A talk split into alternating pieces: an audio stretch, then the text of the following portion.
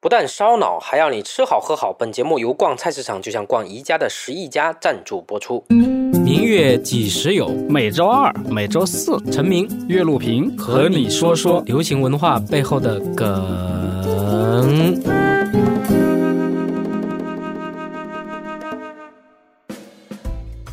明月几时有？我是在职场上被女性打得落花流水的陈明。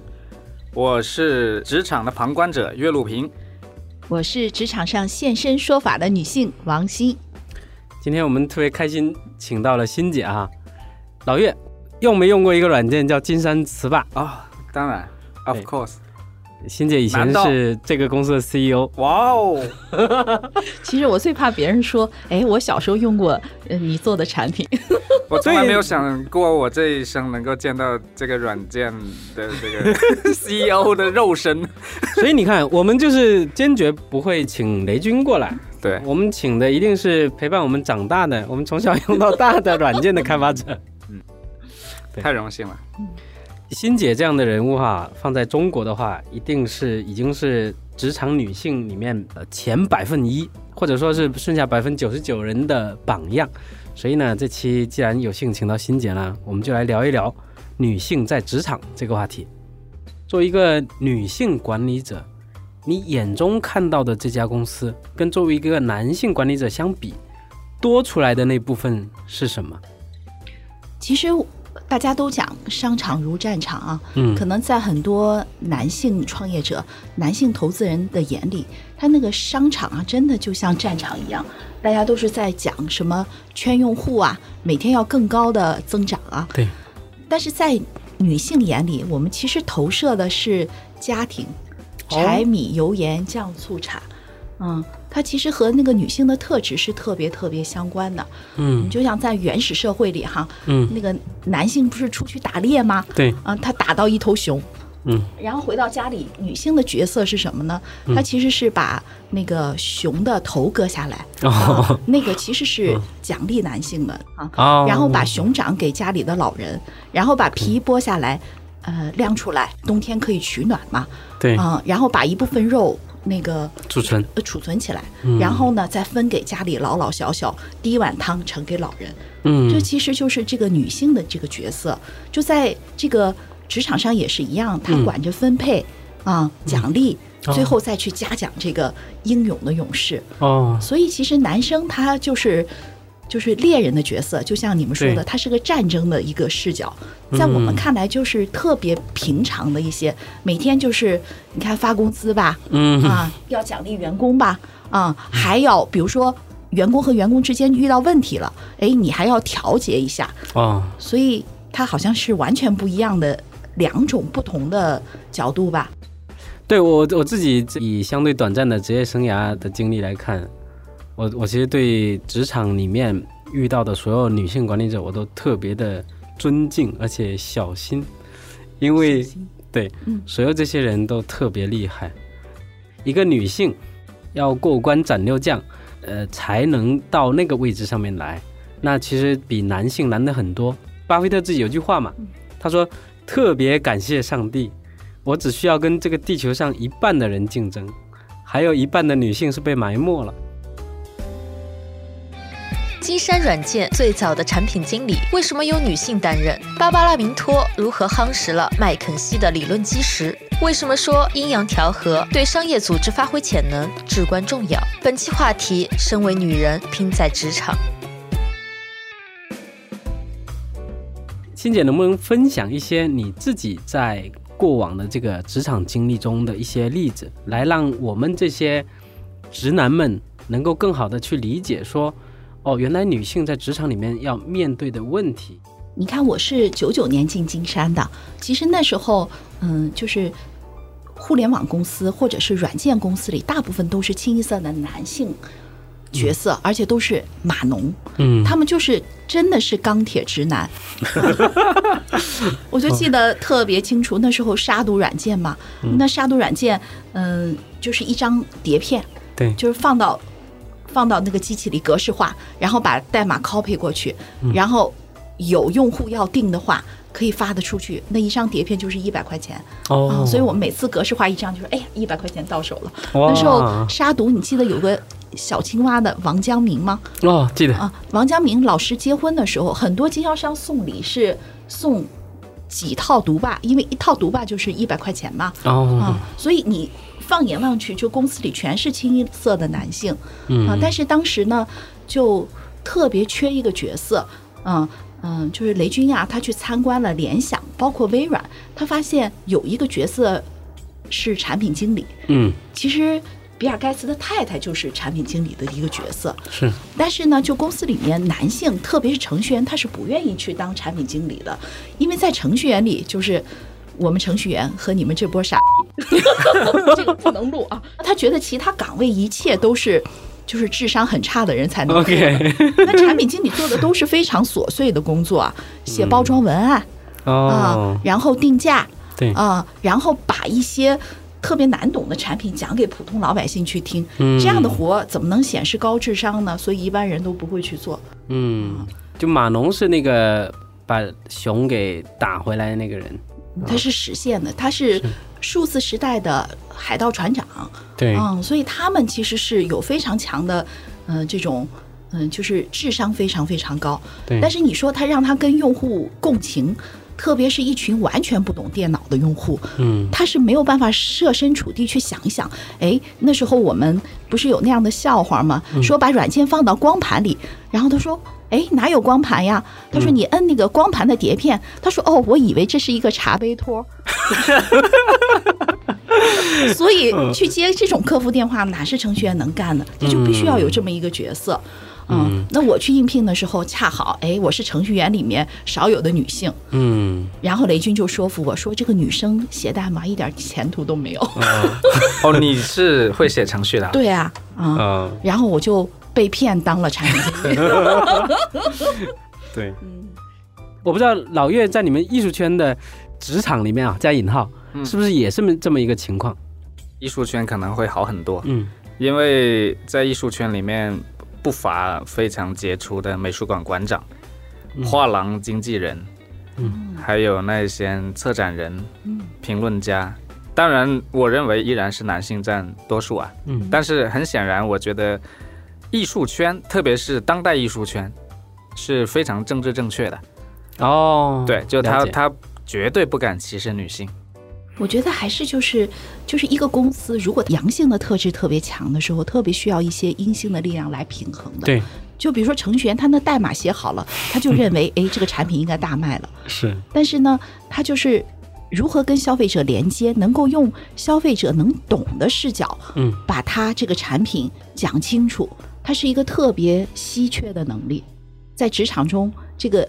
这种力量哈，不一定是女性来呈现的，但是必须要有人来呈现。哦，扮演这个女性角色至少是，对，是这样子的。嗯，嗯，就刚才像老岳说的那个，你看艺术馆的馆长，对，经纪人，他是一个背后支持的一个角色，嗯就是在 C 位的永远是艺术家嘛。但是呢，帮他去打理那些琐碎的事儿，就是那个熊切熊皮啊，对那个分熊掌，嗯、去谈这些交易、利益的分配、嗯这些事情，其实女性她更游刃有余一些。有一个商业上很成功的案例，也是类似欣姐这个例子哈，是那个芭芭拉明托，她是哈佛毕业的，她是第一个进麦肯锡公司的女生。然后呢，她进麦肯锡的时候，恨不得那个公司就没有女厕所的，就全是男的。但是呢，这姐们进去之后，直接奠定了麦肯锡后来几十年发展里面最重要的几块理论基石，比如说我们现在经常说的 MISI 法则，嗯就是他提出来的，嗯包括呃 SQCA 的表达结构也是他提出来的，嗯很厉害的一个女性。那她当当时进去干一个什么事啊？就是帮这些钢铁直男增强沟通能力，教麦肯锡的男性怎么写作。你跟客户汇报工作的时候，应该按什么结构来写，然后邮件应该怎么写，怎么去汇报工作进展，怎么在电梯里面一分钟把事情说清楚，全都是他一个人捣鼓出来的。所以你今天今天再去看任何一本麦肯锡的书的时候，这个芭芭拉明托的印记都是最重的，它几乎成就了这家公司几十年里面这个咨询业里面的霸业，因为咨询到最终就是一种沟通的艺术，嗯，沟通问题最后才能解决问题。为什么女性在职场上能力越强，反而越容易招致负面评价？阿里巴巴如何将女性潜能和特质发挥到极致？为什么女权主义逐渐进化为女性主义？本期话题：身为女人，拼在职场。我想起那个桑德伯格在他的书里面《向前一步》里面讲到一个案例嘛，有一天他就跟团队飞到纽约的一个资本的办公室里面，开会开了两个小时，完了中间休息，他站起来就问那个资本的一个小伙子说：“女厕所在哪？” 然后那人就就懵住了，他答不上来。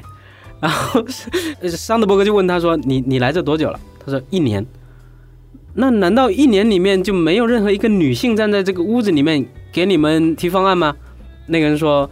可能没有。那至少要求去撒尿的是没有的。 女性在职场，她到底会有哪些男性不会去经历到的挑战？其实最大的挑战是和男性老板的相处，哦，为啥？就是在我们眼里，男性老板是个圈子，他们可以下班一起去喝杯酒，啊，KTV 讲黄段子，呃，打对呀、 打高尔夫球啊，对然后过年可以一起去滑个雪，对，但是你是很难融入这个圈子的。但是你会发现，真正的情感的底层的情感沟通，往往是在下班以后，哦，有道理。对就是你好像真的是融不太进他们的圈子。所以其实在，还有就是说，你擅长的那些东西，或者是女性特质的那些东西，在男性眼里，他认为是，比如说是脆弱、哦，不堪一击。没有上进心，没有狼性，对，其实你看，这个就是一个很悖论的地方啊。嗯，就和我我跟很多这个女性朋友都聊过这个话题，就是说，她在职场上，当她能力很强的时候，嗯这个时候给人造成一种很难相处的印象，很容易这样。嗯，比如说，同样是管理者，一个 CEO 上来夸夸夸裁人，大家一边一一边会觉得有点怕怕的，另一边又觉得，哎，这人像个帝王，杀伐决断，对吧？一个女性上来的时候，你裁裁人，你试试，完全压力不一样啊，那个评价体系也不一样。以前哈佛大学做过一个实验，就是他们做做了一个案例分析，是拿了硅谷一个女性企业家来做案例，她那个人名字具体我忘了，我们假设她叫 Lily，她拿 Lily 的案例来给 A 班的同学来阅读、分享、评价，然后呢，把 Lily 这个名字换一下，比如叫、叫 Howard，、叫霍华德，然后在 B 班同学那边去研究，然后所有内容都没有改，只改了名字。这个时候你发现，首先两个班的人都非常认同说这个角色，不管是 Lily 还是霍华德，都非常的有能力。第二点，他们对这个角色的喜爱度截然相反，就是大家对那个霍华德的喜爱度是很高的，嗯，呃，大家特别想跟他一起共事，啊、但是呢，对 Lily 的那个反感度是很高的，觉得这个人能力很强，但是杀心很重，而且这个人太激进了，心机婊，啊，心机婊啊，搞政治。哦当他们需要站出来、需要挑大任的时候，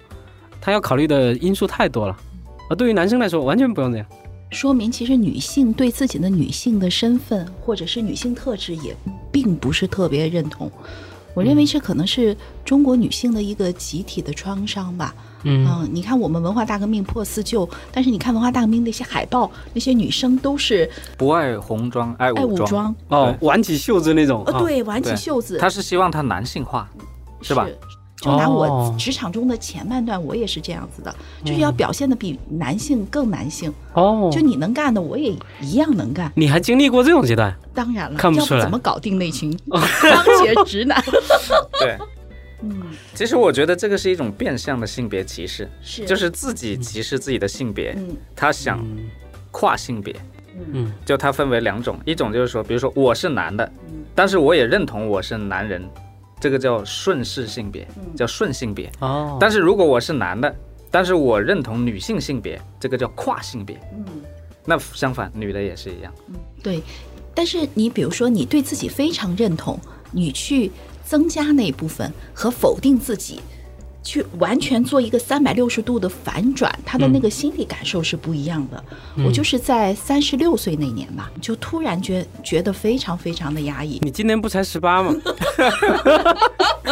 十八公岁的时候，就觉得自己非常的压抑。啊，嗯，可能是有了小孩儿，他的那个母性特质、女性特质又被激发了，哦，有冲突感吗？这是对，有特别大的冲突感，内心就有一个声音，就对是，就我不要再这样下去。所以那个李敖曾经说过一个笑话，他说女权主义发展到极端，就是你男的站着撒尿，我也要站着撒尿。这个就实际上就是已经牺牲掉了自己女性本身的特质了，她就是要跟你男的一样，这就是所谓的女权嘛。但是后来女权主义演化了，大家不太说女权主义了，现在都说女性主义。嗯，其实就是刚才欣姐讲的，她又重新在三十六岁的时候觉得不对劲儿了，嗯因为我还是一个女人啊，对，我为什么要跨性别？而且我跨性别也蛮辛苦的，我也跨够了。所以你看，我看了一个统计数据，就是说一般是二十五到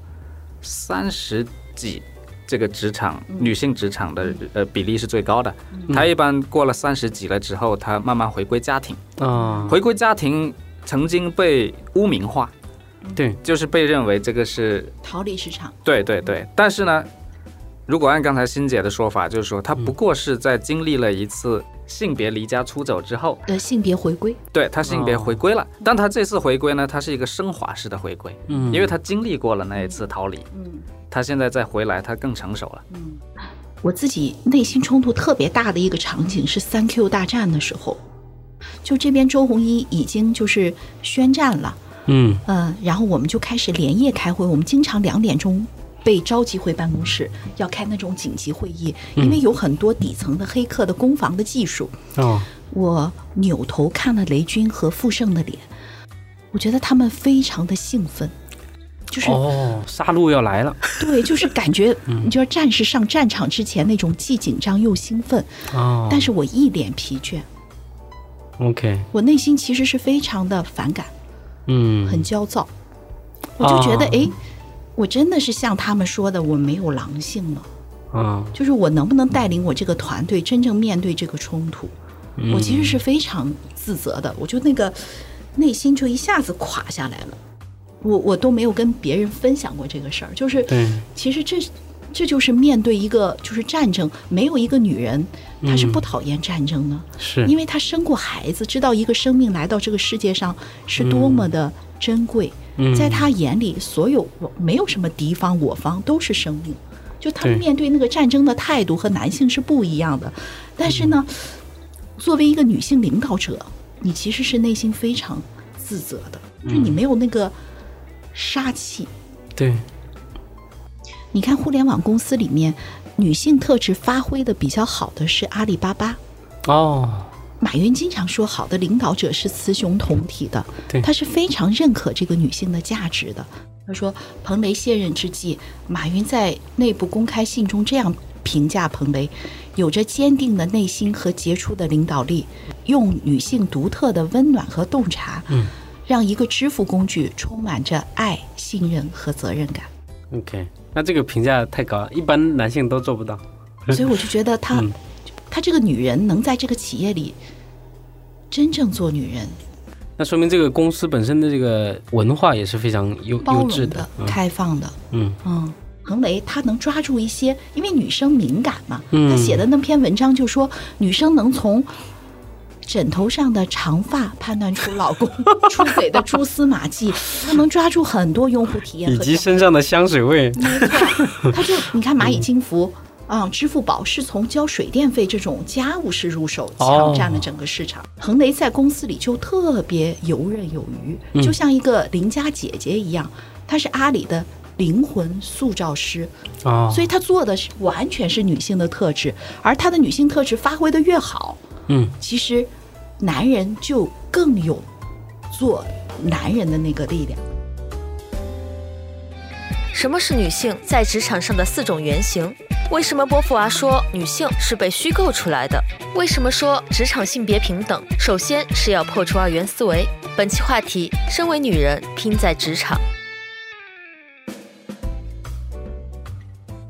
我们这里聊中国女性在职场上的压力，更多其实是来自于整个社会文化结构带来的问题嘛。对，是这样。包括说，我知道很多人到了，比如说计划要有生小孩的这个这个规划的时候，他就会有意无意的在职场上踩刹车了。他开始不跟男性同事竞争，然后开始规划怎么样就往后退了，以后就就回到回到家庭里面。那原来做的好好的那摊事情，他就放弃了。金姐自己在完成角色的转化的过程中，是怎么去转化的？就你前面说到，曾经像男人一样的去战斗嘛，嗯，然后那那此刻的你坐在这里，其实让大家感觉是如沐春风嘛。就这个转变是怎么去实现的？有什么办法、方法、法门？生一个 孩子，立刻就柴米油盐了。嗯，我讲一个画面，就是我女儿，嗯、呃，两个月的时候，嗯，我就抱着她嘛，就在院子里走。嗯，她是五月份的，正好是六七月份，在浓荫下面，我就看着我们院子里的孩子，嗯，那个女生你都不用教她，她天生就抱着小洋娃娃，装了一个假的小推车在那儿走。哦就是我们心理学上讲的那个抱吃能力。你看他哦，抱的那个孩子有模有样的，没人教他。然后那边那群呃小子们就在一个沙嗯堆沙堆上，然后这群人说我要冲上来 呀，然后那群人说不能冲上来，是不是你们都是小时候玩的这种玩具？对，就是这种游戏哈。是哎，我就好像就那根筋突然间就掉过来了。孩子是，呃，又一次发现、重新发现自己的一个过程，就是你把你的那个童年的内在小孩儿又激活了一次，那个感受是非常奇妙的。对，就像阿丽塔换了身体，嗯，一个逻辑。而且上帝非常奇妙和慈悲。一般来讲，就是说家里缺什么特质，那个孩子正好是在对角线上。哦，嗯，就是拿融合学派来讲，讲是四个类型，一个是女战士，还有一种是女巫，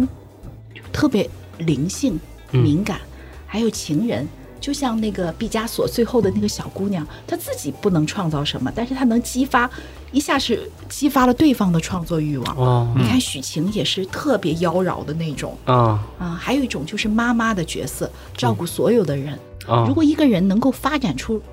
两种，嗯他就能很很舒服在职场中。哦，如果能一个人身上可以有两种角色，对，发展成三种角色，他就非常游刃有余了。嗯，当我们聊到这个职场，我们发现，呃，平时话特别多的老岳突然间就就安静了，就沉默了。其实这两个词都对我来说是高度可疑的，哦，，就是职场对我来说就是我可能要 diss 的对象，嗯因为在我的生命中，职场和生活是没有界限的。过去都叫白领工人、蓝领工人，现在流行的是无领工人，嗯，就他在家办公，那你说他在职场吗？对，这是第一个，我觉得这个嗯非常可疑，太棒这个词，就职场这个词就很可疑。嗯第二个词就是女性这个词也高度可疑，对就是因为今天我觉得引用波伏娃的老观点来说，女性完全是被虚构出来的，是就是这个世界上压根儿就没有女性，所有的女性都是被男性世界塑造出来的。对，所以后来我们有了那个小野洋子的那个